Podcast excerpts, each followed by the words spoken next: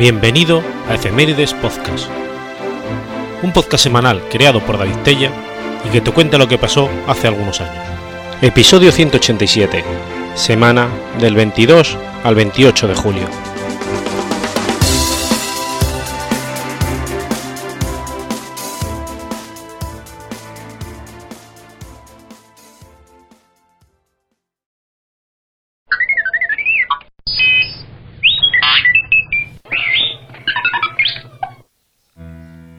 22 de julio de 1795.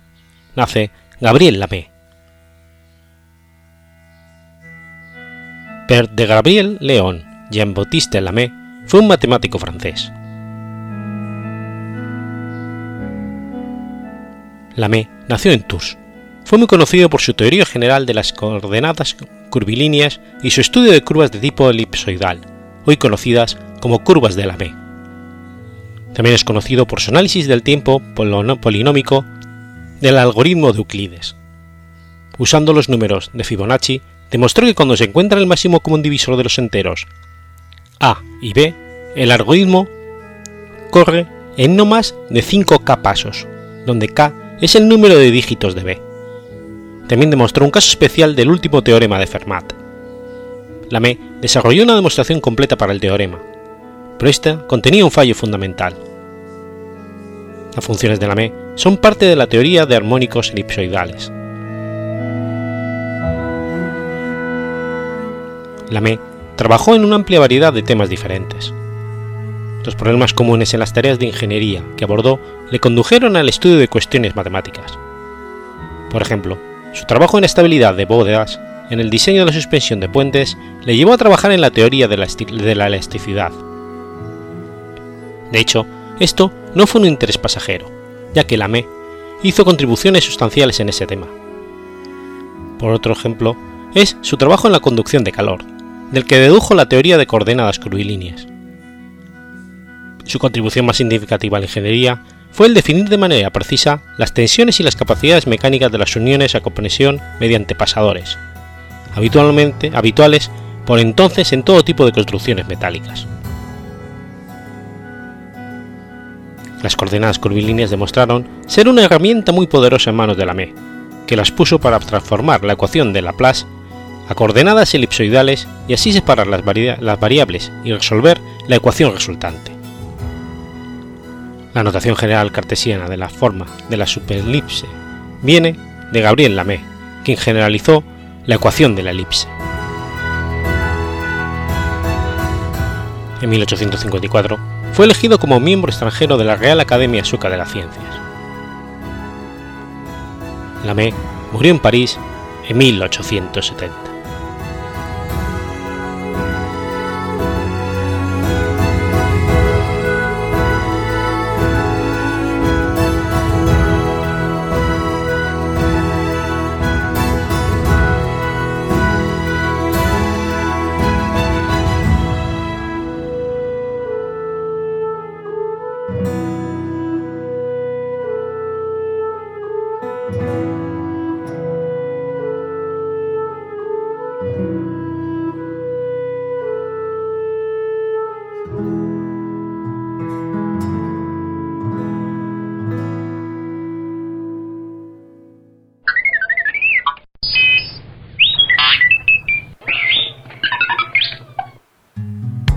23 de julio de 1816. Nace Jean Laurent. Jean Laurent, o Juan Laurent Minier, fue uno de los más importantes fotógrafos que trabajaron en España en el siglo XIX. Establecido en Madrid en 1843, comenzó a interesarse en la fotografía en el 55, tomando vistas panorámicas de ciudades, paisajes, monumentos, obras públicas y obras de arte de la península ibérica, así como retratando personalidades y tipos populares. Formó un gran archivo fotográfico, que fue continuado por sus sucesores como su yerno Alfonso Roswell.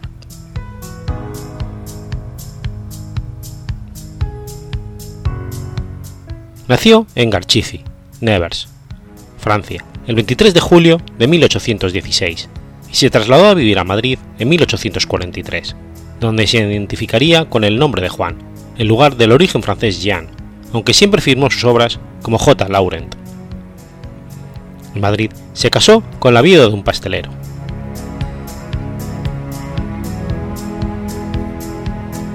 Hasta 1855 trabajó como cartonero, dedicándose a la fabricación de lujosas cajas para pastelerías y papeles jaspeados o marmolados para encuadernaciones de libros. Ese mismo año se interesó por la fotografía coloreando copias en papel y por los avances tecnológicos del momento que llegó a dominar. El año siguiente estableció su estudio fotográfico en la calle Carrera de San Jerónimo 39 de Madrid y comenzó su actividad como fotógrafo profesional.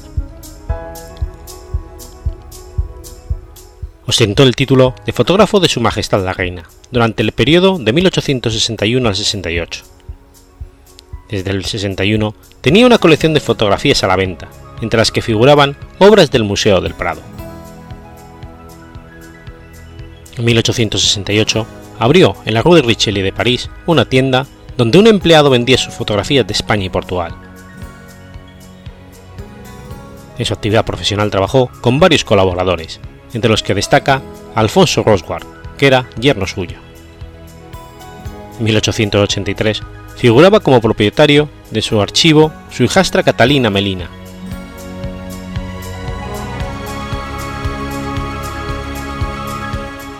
Laurent destacó siempre por mantenerse al día en los avances tecnológicos que se producían en la fotografía del siglo XIX. Él mismo inventó e introdujo varias técnicas como el papel leptográfico, junto con el fotógrafo español José Martínez Sánchez en 1866, que se vendía ya como sensibilizado, o un nuevo sistema coloreado.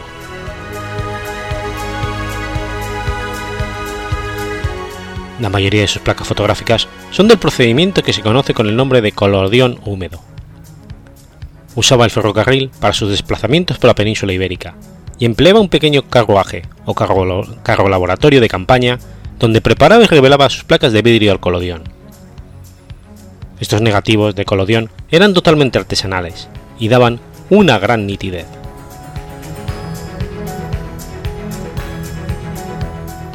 A partir de los negativos originales de Laurent, en la segunda mitad del siglo XIX se obtenían copias en papel a la alumbine. Copias positivas de la época de Laurent se conservan en numerosas instituciones, como el Palacio Real de Madrid, el Museo Municipal de Madrid, el Fondo, el Fondo Fotográfico de la Universidad de Navarra, la Biblioteca Nacional de España y el Museo del Prado, entre otros. Pero también en instituciones extranjeras tales como el Museo de Bellas Artes de Lituania, en Vilna o el antiguo Palacio Real de Lisboa, hoy conocido como Palacio Nacional de Ayuda. La producción de la Casa Lauren fue inmensa.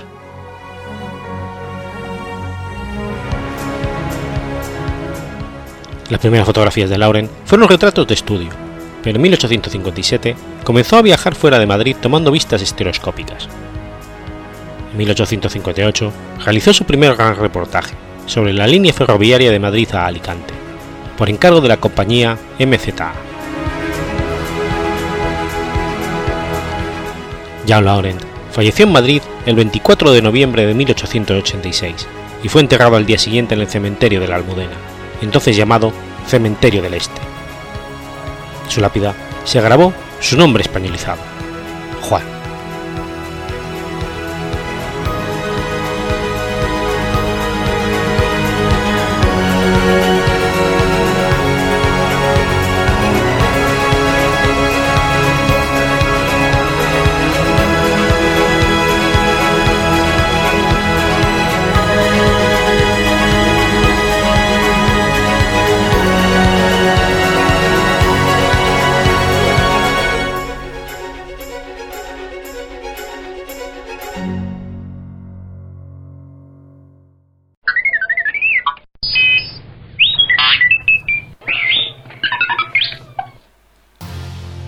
24 de julio de 1802.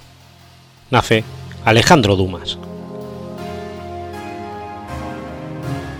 Dumas Davy de la Paletier, más conocido como Alexander Dumas, y en los países hispanohablantes como Alejandro Dumas, fue un novelista y dramaturgo francés. Su hijo, Alejandro Dumas, fue también un escritor conocido. Las obras de Dumas padre han sido traducidas a casi 100 idiomas y es uno de los franceses más leídos. Varias de sus novelas históricas de aventura se publicaron en formato de series, como El Conde de Montecristo, Los Tres Mosqueteros, 20 años después, y El Vizconde de Bragelonne. Sus novelas han sido adaptadas desde el principio del siglo XX en casi 200 películas. Escritor prolífico en diversos géneros, comenzó su carrera escribiendo obras de teatro. Escribió artículos en revistas y libros de viaje. Sus trabajos suman casi 100.000 páginas.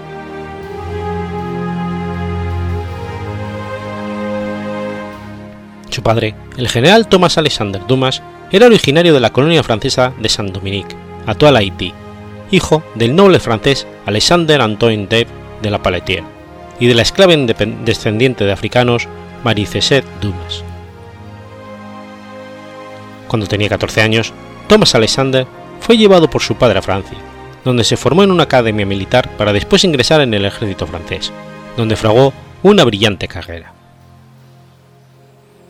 El rango aristocrático de su padre ayudó a Alejandro Dumas a comenzar a trabajar para Luis Felipe I de Francia.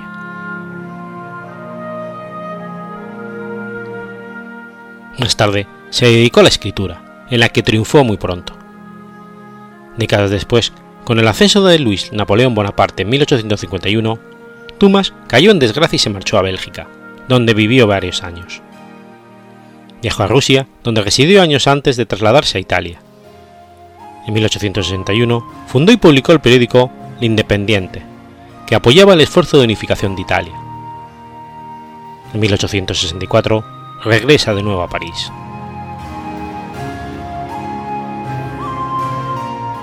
A pesar de estar casado, y en consonancia con la tradición de los franceses de clase alta de la época, Dumas tuvo decenas de amantes y al menos cuatro hijos ilegítimos.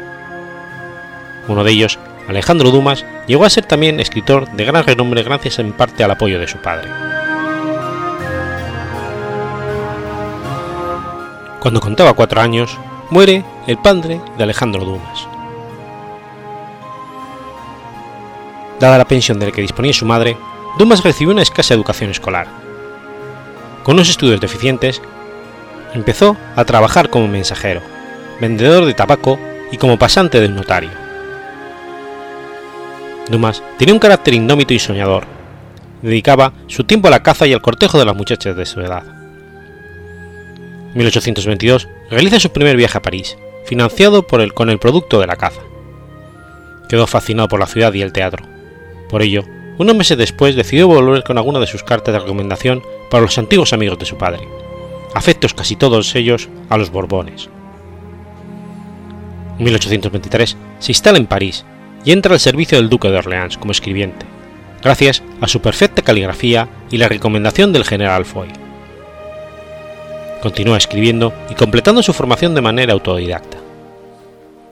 En 1825 se estrena su primer vaudeville, La caza y el amor, y en 1826 publica su primera novela en prosa, Blanca de Bellevue.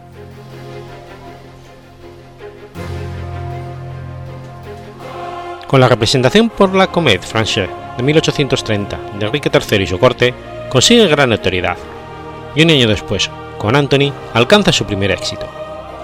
Éxito que continuará a lo largo de su carrera literaria con el género de su predilección, el drama y la novela histórica. Se dice que fue el introductor del romanticismo en el teatro francés, mostrando personajes orgullosos de sus propias pasiones.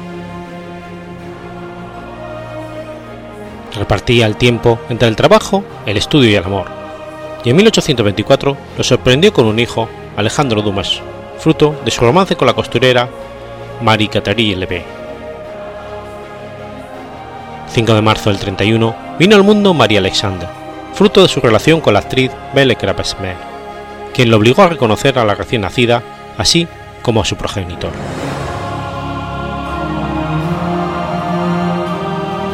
1832, Dumas realiza su primer viaje al extranjero. Siguieron Italia, Bélgica y Alemania. Así inició su producción de diarios de viajes.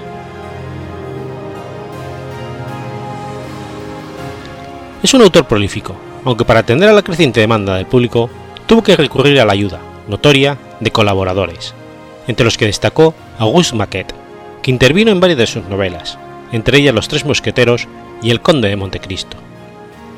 Sus novelas históricas, llenas de vivacidad, gozaron de beneplácito del público, propiciadas por su publicación por entregas en los periódicos. En 1846, cuando se encontraba en la cúspide de su carrera y su fama desbordaba las fronteras de su país natal, el ministro de Instrucción Pública de Francia, Salvadí, invitó a Dumas a viajar a Argelia, a donde fue junto con su hijo y un grupo de amigos. Recorrieron España y luego tomaron el barco La Veloz en el puerto de Cádiz, que les condujo a Argelia y Túnez.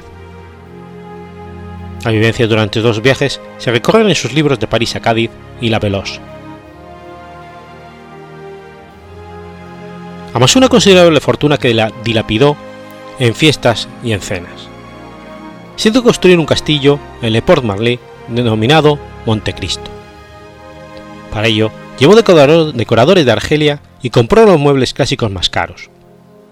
Mantenía a sus hijos, a las madres de ellos y a varias amantes, muchas de ellas actrices. Vivía con gran lujo y derroche, y aunque llegó a ganar sumas enormes de, de dinero, siempre estaba endeudado.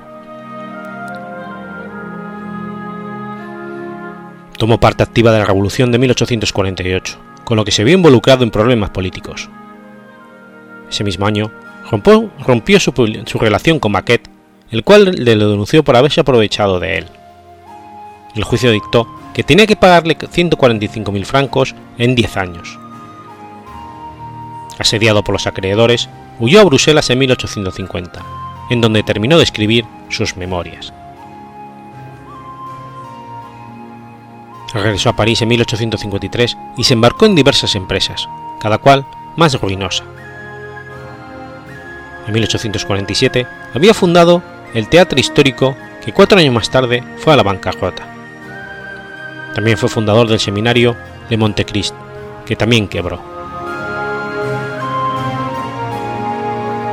En 1858 fue invitado por una caudalada familia rusa a un viaje de placer, que lo llevó a San Petersburgo, Moscú Astrakán, Bakú, Georgia y la costa del Mar Negro. Ese viaje de nueve meses fue de gran provecho para su trabajo literario. A su regreso, publicó varios libros sobre este tema, así como traducciones de importantes autores rusos de la época. En 1859 viajó a Italia. Ahí conoció al general Giuseppe Garibaldi, a quien se une en Sicilia, y ayuda con la compra de armas en Marsella, que él mismo transportaría en su buque Emma. Luego se dirigió a Tierra Santa. Camino hacia allí, recibe la noticia de que Garibaldi ha desembarcado en Nápoles, por lo que se traslada a Palermo, desde donde comenzará a transmitir a la prensa sus escritos sobre la situación de la guerra. Después de la victoria, Garibaldi nombra a Dumas jefe de excavaciones y museos de Nápoles, donde vivió hasta 1864. De este periodo es su libro La San Feliz, y también por esos días nació su otra hija, Micaela, de su relación sentimental con Emilia Cordier.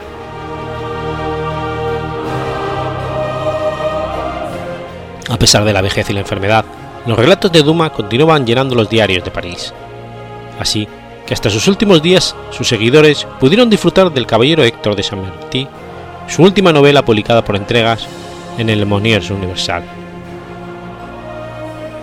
También, desde 1869, trabajó en la recopilación de recetas de cocina de varios países que había visitado, para publicarlas en un gran volumen. Ese libro se terminó póstumamente, bajo el título de Gran Diccionario de Cocina. En 1870, Dumas se refugia en la casa de campo de su hijo en Push, imposibilitado de regresar a la capital por la guerra con Prusia y su estado de salud. Muere de un ataque al corazón el 5 de diciembre, el mismo día en que los prusianos entraban en el pueblo. Publicó aproximadamente 300 obras y numerosos artículos, convirtiéndose en uno de los autores más prolíficos y populares de Francia. Sus novelas van desde la aventura a la fantasía, pasando por la historia.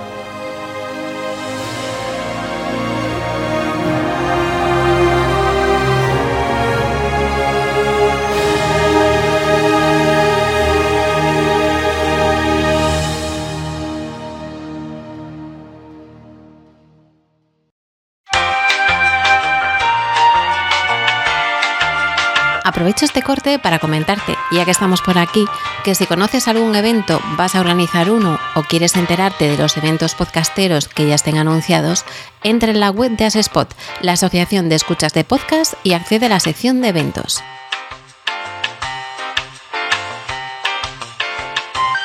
Si conoces alguno que se va a celebrar y no está allí, tienes una opción para enviar la información para incluirlo. Y si quieres estar informado de estos futuros eventos, puedes exportarlos y añadirlos en tu calendario. Recuerda asespot.org barra eventos y ahora seguimos con la programación habitual.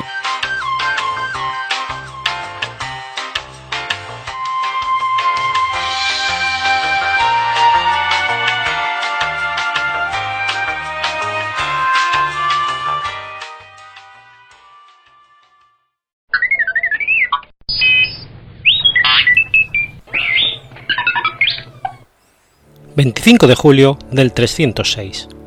Muere Constantino I.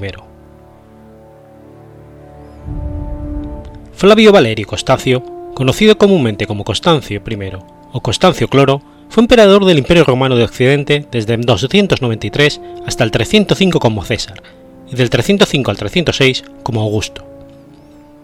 Los historiadores bizantinos le añadieron el epíteto Cloro con lo que se le conoce comúnmente.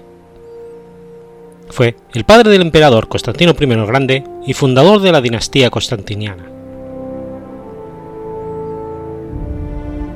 De origen ilírico, su vida de juventud nos es en gran parte desconocida. La historia augusta considera que Constancio era el hijo de Eutropio, un noble del norte de Dardania, y de Claudia, sobrina de los emperadores Claudio II y Quintilio. Los historiadores modernos dudan de la veracidad de su conexión genealógica por parte de madre, con los emperadores anteriores, y considera que podría tratarse de una invención de su hijo Constantino I con la finalidad de legitimizar su dinastía, siendo su madre de orígenes humildes. Su padre, sin embargo, pudo haber sido el hermano de Eutropia, la esposa de Maximiano. En el 272 se casó con Helena, la madre de Constantino, cuyo origen exacto es discutido también por los historiadores.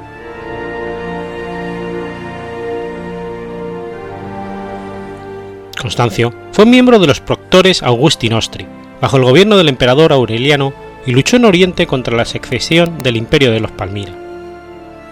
Se considera como una invención la posibilidad que apunta la historia augusta de que hubiera sido nombrado dux durante el periodo de Probo, pero sí alcanzó el rango de tribuno en el ejército, y durante el gobierno de Caro alcanzó el puesto de praeses, o gobernador, en la provincia de Dalmacia. Se ha conjeturado con la posibilidad de que cambiase de bando para apoyar al emperador Diocleciano justo antes de que éste derrotara a Carino, el hijo de Caro, en la batalla del río Magnus en julio del 285. Un año después, Diocleciano ascendió a su colega militar Misimiano hasta el rango de cooperador de las provincias occidentales, mientras que Diocleciano se encargaba de gobernar la parte oriental del imperio, comenzando el proceso que finalmente terminaría con la división del Imperio Romano en dos mitades, el Imperio Romano de Occidente y el Imperio Bizantino, también llamado Romano de Oriente. Hacia el año 288, habiendo terminado su periodo como gobernador, Constancio había sido nombrado prefecto del Pretorio de Occidente, bajo el mando de Maximiano. En el 287, Constancio, a órdenes de Maximiano, se involucró en la guerra contra los alamanes, dirigiendo ataques contra el territorio de las tribus bárbaras cruzando el Rin y el Danubio. Con la finalidad de fortalecer los vínculos entre el emperador Maximiano y su poderoso súbdito y líder militar, en el 289 Constancio se divorció de su esposa Helena y contrajo matrimonio con la hija del emperador, Flavia Maximiana Teodora. En el año 293, Diocleciano autorizó a Maximiano a ascender al rango de César a Constancio, mientras que él hacía lo propio con Galerio, en un nuevo reparto de poder conocido como la tetrarquía. Diocleciano dividió la administración del Imperio Romano en dos mitades, la occidental y la oriental, estando cada una de ellas gobernada por un Augusto. Estos a su vez contaban con el apoyo de un César, o emperadores junior, que a su vez heredarían el poder a la muerte del Augusto.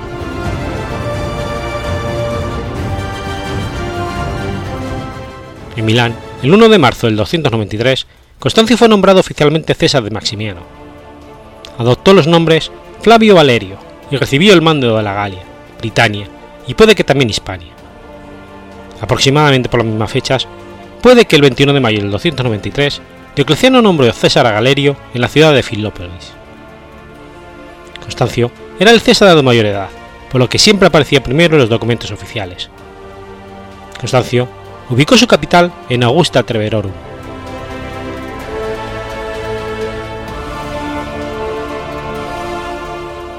Su primer trabajo en su nueva posición imperial sería hacer frente al usurpador Carausio, que había sido proclamado emperador por sus tropas y se había hecho fuerte en Britania y en el norte de la Galia en el 286. A finales del 293, Constancio derrotó a las tropas de Carusio en la Galia, capturando la ciudad de bolung Esta derrota precipitó el asesinato de Carusio por su rationalis alecto, que asumió el control de las provincias británicas hasta su muerte en el 296.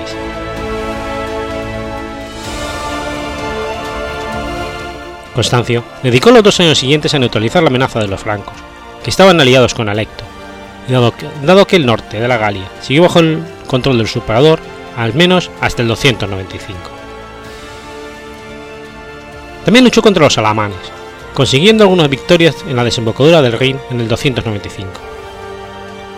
Debido a cuestiones administrativas, también realizó al menos un viaje a Italia ese mismo año. Solo cuando consideró que ya estaba preparado, zarpó con sus dos flotas de invasión para cruzar el Canal de la Mancha. La primera de las flotas fue puesta al mando de Julio Aclepodio, su prefecto del pretorio, que zarpó de la desembocadura de Sena. La segunda flota, dirigida por el propio Constancio, zarpó de la base en Boulogne-sur-Mer.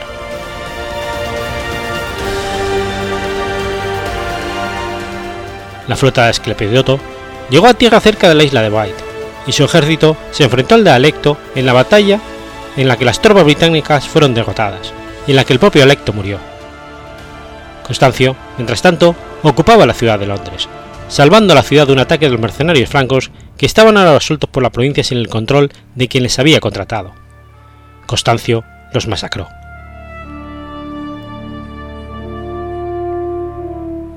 Constancio permaneció en Britania durante algunos meses, reemplazando a la mayoría de los altos cargos de Alecto, y es probable que en esa época procediera de subdividir las provincias británicas de acuerdo con las reformas administrativas de Diocleciano en el resto del imperio. El resultado fue la división de Britania Superior en Máxima Cassigoris Britannia Prima y de Britania Inferior en Flavia Caesaris Britannia Secunda. También reconstruyó el muro de Adriano y sus fuertes.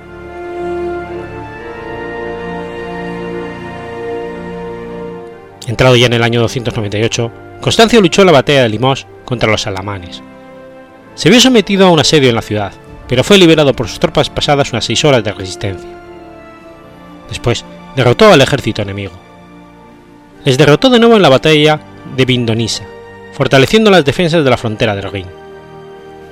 En el año 300 luchó contra los francos en la frontera del Rin, y como parte de su estrategia, para apuntalar las defensas, Constancio sentó a los francos derrotados en aquellas partes de la Galia que se habían visto devastadas como forma de repoblar estas áreas del imperio.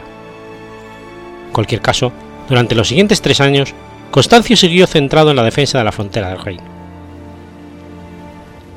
En el año 303, Constancio se vio en la necesidad de afrontar los edictos imperiales de Diocleciano que desencadenaron la persecución de los cristianos.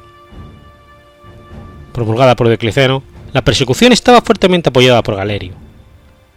De los cuatro tetrarcas, Constancio parece ser el que menos esfuerzos hizo por llevar a la práctica los decretos de estos edictos en las provincias occidentales, a las que se extendía su autoridad directa, limitándose a demoler algunas iglesias cristianas.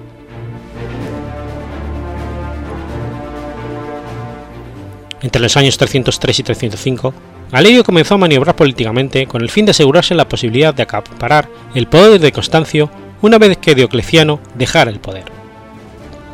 En el 304, Maximiano se reunió con Galerio, probablemente para discutir el problema de la sucesión, y Constancio no fue invitado o no fue capaz de acudir a la reunión debido a la situación en la frontera. Aunque antes del 303 parecía haber un acuerdo tácito entre los tetrarcas para que fuera el hijo de Constancio, Constantino, y el de Maximiano, Magencio, quienes ascendieran al rango de César una vez que Diocleciano y Maximiano dejaran el poder, a finales del 304 Galerio había logrado convencer a Diocleciano para nombrar a los candidatos de Galerio, Severo II y Maximino Daya, como nuevos césares.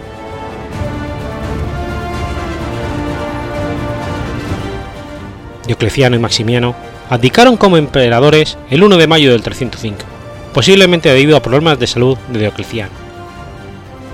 Frente a los ejércitos convocados en Milán, Maximiano se quitó la toga púrpura y se la entregó a Severo, el nuevo César, y proclamó a Constancio nuevo Augusto. La misma escena tuvo lugar en Nicomedia, con Diocleciano como protagonista. Constancio, como emperador senior, gobernó el imperio occidental, mientras que Galerio gobernaba las provincias orientales. Constantino, defraudado de no haber sido nombrado César, dejó la corte de Galerio en el momento en que Constancio, que estaba enfermo, le pidió que dejase ir a su hijo para que volviera con él. Constantino se unió a la corte de su padre en la costa de la Galia, en el momento en que se contaba preparando una campaña en Britania. En el 305, Constancio cruzó el Canal de la Mancha para llegar a Britania. Viajó al extremo norte de la isla y lanzó una expedición militar contra los pictos, tras la que se agregó el título honorífico de Britannicus Maximus II, el 7 de enero del 306. Se retiró de Boracún para pasar el invierno, y aunque planeaba continuar la campaña, murió el 25 de julio de ese año. En su lecho de muerte, Constancio recomendó a su ejército que adoptara a su hijo como sucesor, porque las tropas le proclamaron emperador en York. Dejó entonces un imperio occidental dividido, con Constantino en el gobierno de Britania y Severo en el de Roma.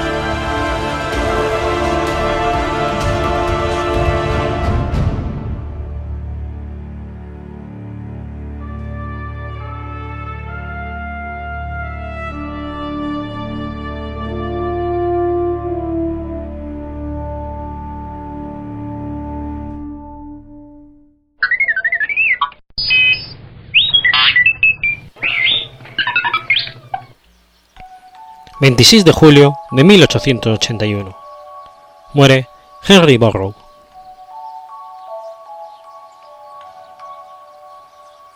George Henry Borrow fue un escritor, viajero y filólogo inglés. Hijo de un militar y aficionado a los estudios lingüísticos, así como a la vida de los pueblos primitivos, fue un fervoroso seguidor de la estética del romanticismo y un gran aficionado a la equitación y el vagabundeo. Estudió en Edimburgo y pasó su juventud principalmente en Escocia e Irlanda. En 1810 conoció a Ambrosio Smith, el gitano que marcaría a Borrow una huella imperecedera. Borrow decide marcharse con él a un campamento de gitanos, donde aprendería sus costumbres y su idioma. En 1824, a la muerte de su padre, se trasladó a Londres con la intención de emprender una carrera literaria.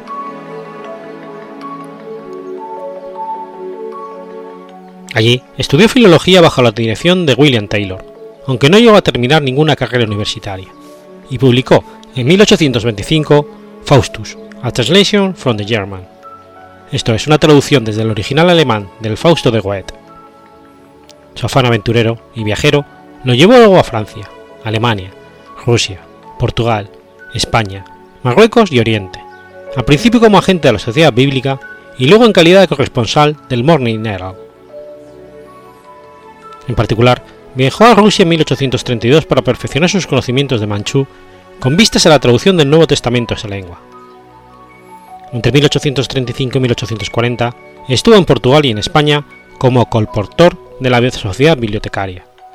Una vez, en Madrid, mandó imprimir el Nuevo Testamento, traducido por el padre Felipe de San Miguel, descargado de notas. Traduce el Evangelio de Lucas al caló y lo imprime y abre una librería en la calle del Príncipe de Madrid, con el rótulo de Despacho de la Sociedad Bíblica y Extranjera. Actividades que le condujeron a la cárcel en Sevilla. Aprovechó estas experiencias, sin embargo, para escribir, animado por otro impertinente viajero e hispanista, Richard Ford, su famoso libro de viajes, The Bible in Spain. En 1840 se casa con la viuda de un oficial, y gracias a sus ingresos como escritor, pudo adquirir una propiedad en Alton Broad, donde permitió a los gitanos que se establecieran con sus tiendas. Vivió sin embargo en Londres entre 1860 y el 74, aunque la muerte de su mujer en el 69 le hizo pasar más tiempo en Aulud, donde terminó por afincarse y fallecer en 1881. Un importante seguidor de sus trabajos fue el hispanista Walter Starkey. Sus obras más célebres son El Avengro, El Estudiante, El Gitano y el Cura, novela autobiográfica donde queda de manifiesto su entusiasmo por el boxeo y la vida al aire libre. Lavengro significa en caló filólogo. La novela narra sus andanzas por Inglaterra con un grupo de gitanos a los que su afición a los caballos le llevó a conocer. De Zancali, An Account of the Gypsy of Spain, es una descripción de la vida de los gitanos españoles y de Bible in Spain es un relato pintoresco de sus viajes y aventuras como colportor de Biblias protestantes en España, entre los años 1835 y 1840, en la época de la Primera Guerra Carlista. El libro es excelente, uno de los mejores libros de viajes publicados en inglés, y se haya escrito con fino estilo. Contribuyó a promover la imagen medievalizada de España en la Europa del romanticismo. Se lee en realidad como una novela o libro de aventuras en sus recuerdos de viaje, se inspiran también de Romany Rye, narración idealizada de sus excursiones gitanescas por Inglaterra, que es una continuación de su Lavengro.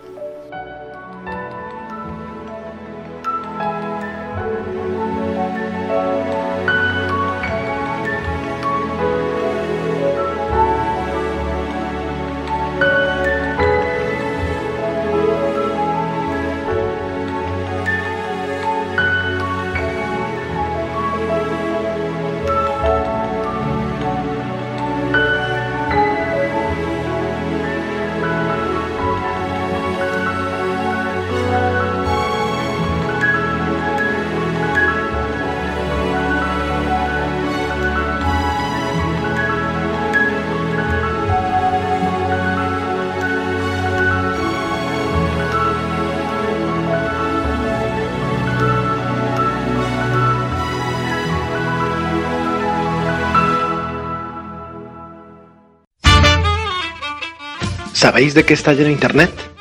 No, de eso no, guarros. Internet está lleno de podcasts. Pero como las trufas en el bosque, a los podcasts hay que encontrarlos y a veces no es nada fácil. Para lo primero, contamos con cerdos con muy buen olfato. Para lo segundo, contamos con Agustín, Verdugo789, que tiene muy buen oído y luego nos lo cuenta todo en su podcast sobre podcast.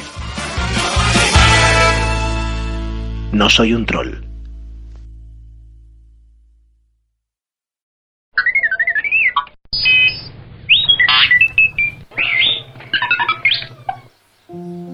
27 de julio del 604. Nace Fátima Azazara. Fátima Azazara fue una mujer árabe, hija del profeta musulmán Mahoma y transmisora de la sucesión consanguínea de este. Fátima nació en la Meca, hija de Yadina y de Mahoma. Después de su nacimiento, fue atendida y cuidada personalmente por su madre, Yadilla, en contra de las costumbres de la Arabia preislámica, donde los recién nacidos eran enviados con nodrizas a los pueblos de los alrededores. Ella pasó su primera juventud bajo la protección de sus padres, en la Meca, a la sombra de las tribulaciones sufridas por su padre a manos del clan Kuris. Según la tradición, en una oración, mientras Mahoma estaba rezando el Salat en la cava, Abu Yal y sus hombres vertieron placenta de camello sobre él Fátima, al conocer la noticia, corrió hacia su padre y le limpió la suciedad mientras regañaba a los hombres. Tras la muerte de su madre, ella se sintió superada por el dolor y pareció muy difícil llegar a un acuerdo con la muerte de su, madre. Ella se sintió consolada con su padre, quien le informó que había recibido un mensaje de Alá a través del ángel Gabriel diciéndole que Alá había edificado un palacio en el cielo para Yadilla.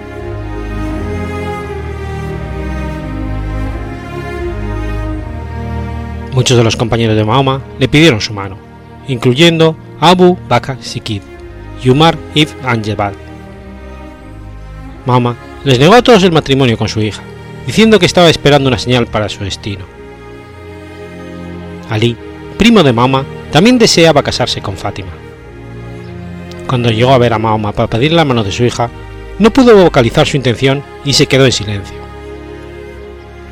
Mahoma le pidió que confirmara lo que ella sospechaba. Se había acudido a él para pedir la mano de su hija Fátima. Sugirió a Ali que vendiera su escudo y con el dinero conseguido pagara la dote de Fátima. Después, Mahoma presentó la propuesta de Ali a su hija, Fátima, y ésta se quedó en silencio y no lo rechazó como hizo con los otros.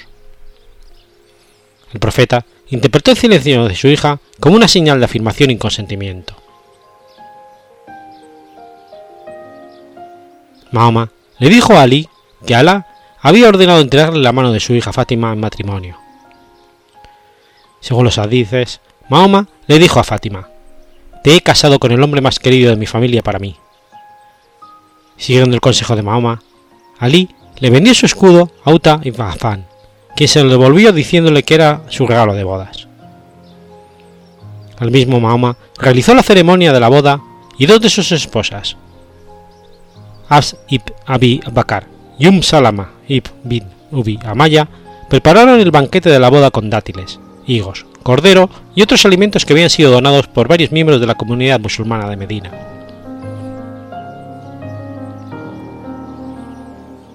Según José Nar, su matrimonio tiene un significado espiritual especial para todos los musulmanes, ya que es el matrimonio entre las más grandes figuras santas que rodeaban a Mahoma. Su matrimonio duró 10 años y terminó con el fallecimiento de Fátima. Aunque la poligamia estaba permitida por el Islam, Ali no se casó con otra mujer mientras Fátima vivió. Después del matrimonio, la pareja llevó una vida humilde, en contraste con las hermanas de Fátima, que estaban todas casadas con individuos ricos. Ali había construido una casa cerca a la residencia de Mahoma. Sin embargo, como Fátima deseaba estar cerca de su padre en Medina, donó su propia casa. Durante varios años después de su matrimonio, ella estuvo haciendo todo el trabajo por sí misma. El hombre en que llevaba las jarras de agua del pozo estaba hinchado, y sus manos con las que molía el trigo manualmente a menudo estaban llenas de ampollas. Fátima hacía las tareas del hogar, amasaba, horneaba el pan y limpiaba la casa. A cambio, Ali trabajaba en el exterior de la casa, recolectando leña y alimentos, así como regando tierras de cultivo y sacando agua de los pozos. Sus circunstancias eran similares a las que muchos musulmanes antes de la batalla de Jaibar, cuando el productor de Jaibar se distribuyó entre los pobres. Cuando la situación económica de los musulmanes mejoró, Fátima ganó muchas doncellas, pero las trató como si fueran de su propia familia y realizaba las tareas de casa por ellas.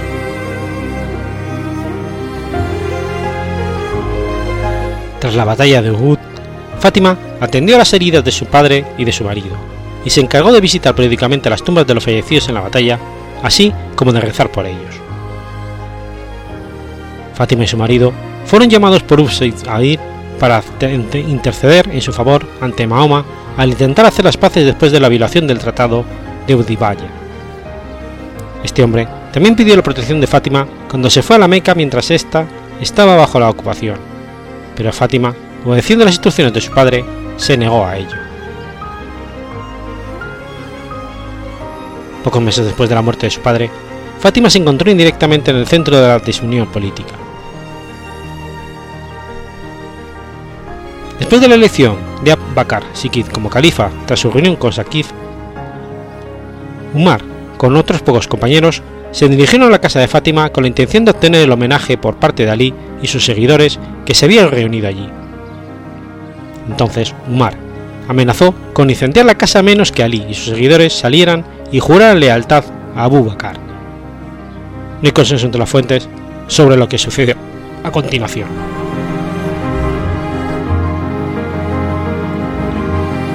Según la versión chiita, Fátima falleció a consecuencia de las heridas sufridas cuando Umar irrumpió por la fuerza en su casa, prendiéndole fuego a esta y obligando a sus ocupantes a salir al exterior.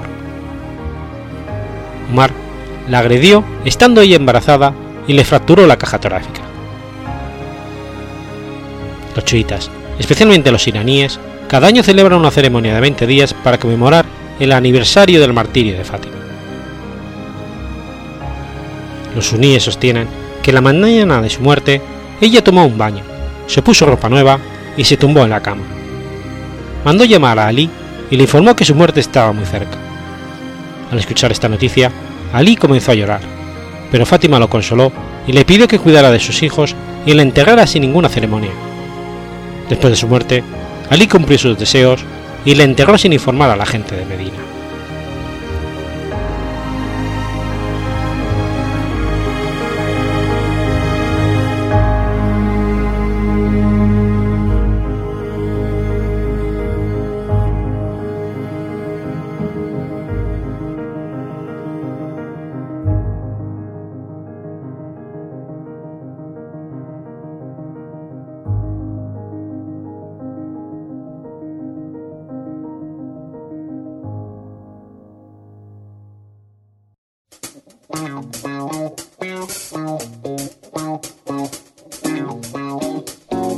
¿Conoces la Asociación de Escuchas de Podcasting?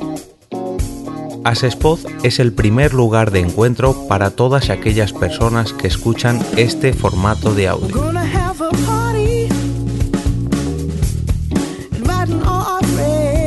Compartimos, comentamos y escuchamos una gran cantidad de podcasts, pero seguro que no los conocemos todos. Nos falta este que estás escuchando ahora mismo.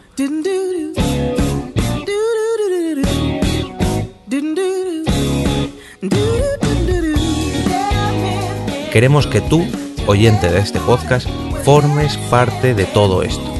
Asociate gratis en nuestra web, asespod.org.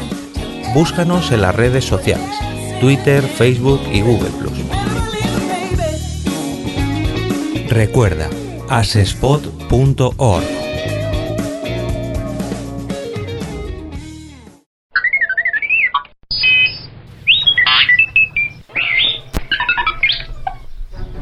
28 de julio de 1804. Nace Ludwig Andreas Faubert. Ludwig Andreas Fauerbach fue un filósofo, un filósofo alemán, antropólogo, biólogo y crítico de la religión. Es considerado el padre intelectual del humanismo ateo contemporáneo, también denominado ateísmo antropológico.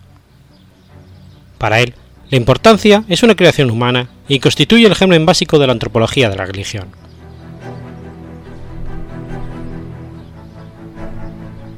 Ludwig Andreas nació en Landshut, Baviera, en 1804, hijo de Paul Johann Hansel von Bonderfach.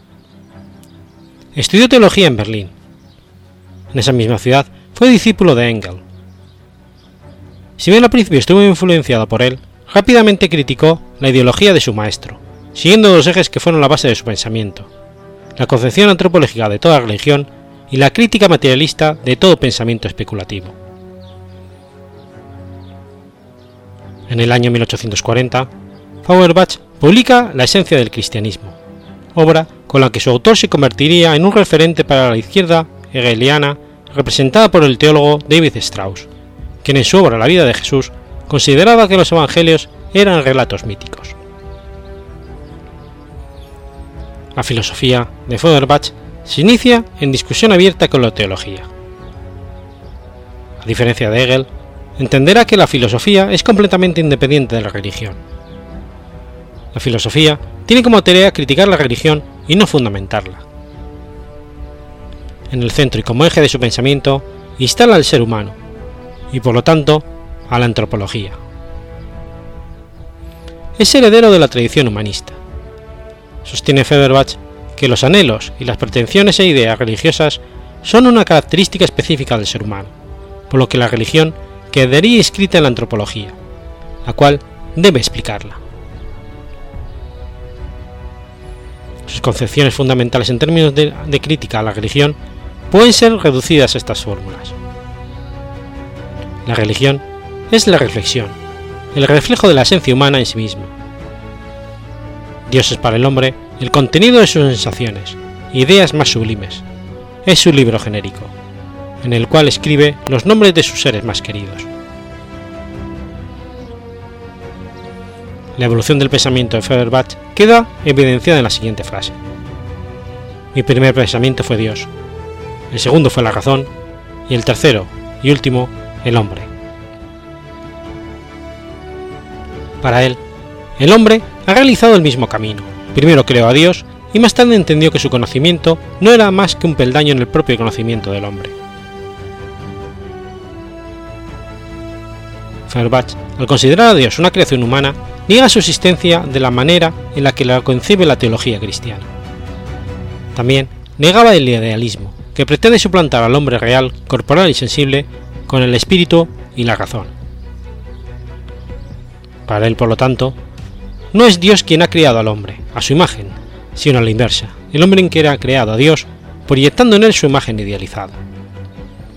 El hombre atribuye a Dios sus cualidades y refleja en él sus deseos no realizados. Así, enajenándose, da origen a su divinidad. Pero ¿por qué lo hace? El origen de esta enajenación se encuentra en el hombre mismo. Aquello que el hombre necesita y desea, pero que no puede lograr inmediatamente, es lo que proyecta con Dios. La palabra Dios tiene peso, seriedad y sentido inmanente en boca de las necesidades, la miseria y la privación. Contra lo que pudiera quererse, los dioses no han sido inventados por los gobernantes o sacerdotes, que se valen de ellos, sino por los hombres que sufren. Dios es el eco de nuestro grito de dolor. Feuerbach califica de giro decisivo de la historia al hecho de que el hombre reconozca abiertamente que la existencia de Dios no es más que la conciencia de la especie. Cuanto más engrandece el hombre a Dios, más empobrece a sí mismo. El hombre proyecta en un ser ideal de sus cualidades, negándoselas a sí mismo. De este modo, reserva para sí lo que en él hay de más abajo, y considera la nada frente al Dios que ha creado.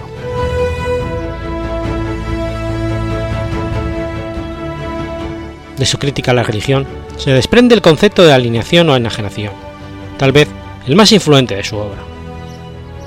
Él parte de una inversión de los términos, el sujeto por el predicado. Dios no crea al hombre, el hombre crea a Dios proyectándose y proyectando sus mejores atributos en él. Es entonces simplemente un proyecto del hombre. Pero este producto se vuelve ajeno a su productor y lo domina. Las propiedades del hombre se enajenan en Dios, al objeto de aparecer con vida propia y dominar al sujeto. Karl Marx retoma este concepto y lo amplía en sus manuscritos económicos y filosóficos de 1844.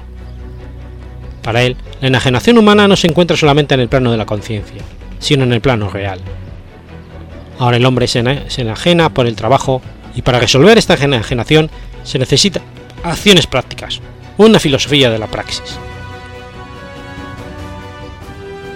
Mientras se consideró discípulo de Engel, amplió su firmeza a la defensa de su filosofía. En 1835, habiendo muerto su maestro por una epidemia de cólera, cuatro años antes, hizo una ardiente defensa de la posición de Engel ante el ataque de uno de sus críticos. En 1839, iniciaría el mismo Feuerbach la actitud crítica contra el autor de la fenomenología del espíritu. Y desde la publicación en 1841 de la esencia del cristianismo, su posición sería englobada en los hegelianos de la izquierda. Eran discípulos directos o indirectos que criticaban ideas con la convicción hegeliana de la unidad entre la religión cristiana, producto de la revelación, y la filosofía. Los hegelianos antiguos o adeptos más ortodoxos realizaron un importante trabajo en el orden histórico, en especial en el de la historia de la filosofía. Los jóvenes hegelianos de izquierda dieron fuerza e impulso a una progresiva ampliación de la doctrina al orden político. Sin estrictos compromisos cerramente ideológicos, Feuerbach perseguía la realización de las ideas hegelianas. No quería explicar de modo especulativo toda la realidad a partir de lo inmaterial, Dios o la idea o el espíritu puro. Aspira a comprender la situación concreta de los seres humanos y de la totalidad de las cosas de un mundo sensualista. Da preeminencia a la percepción y los sentidos, ante el pensamiento. En su obra sobre la naturaleza del cristianismo, intenta mostrar verdades que su juicio se hallan en la religión bajo presupuestos falsos. Diría taxativamente, el secreto de la teología es la antropología. La disciplina antropológica debe ser la negación de la filosofía idealista. Es de aquí donde deriva el pensamiento esencial del filósofo. Las supuestas propiedades divinas son una proyección alienada de las propiedades humanas.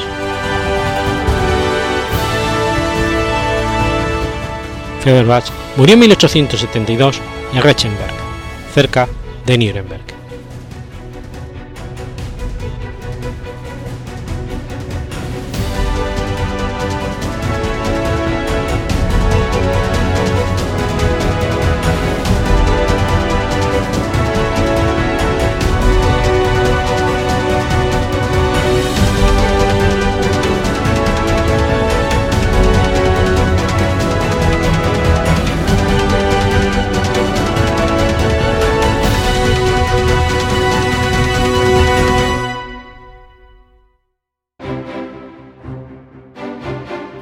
Has escuchado Efemérides Podcast.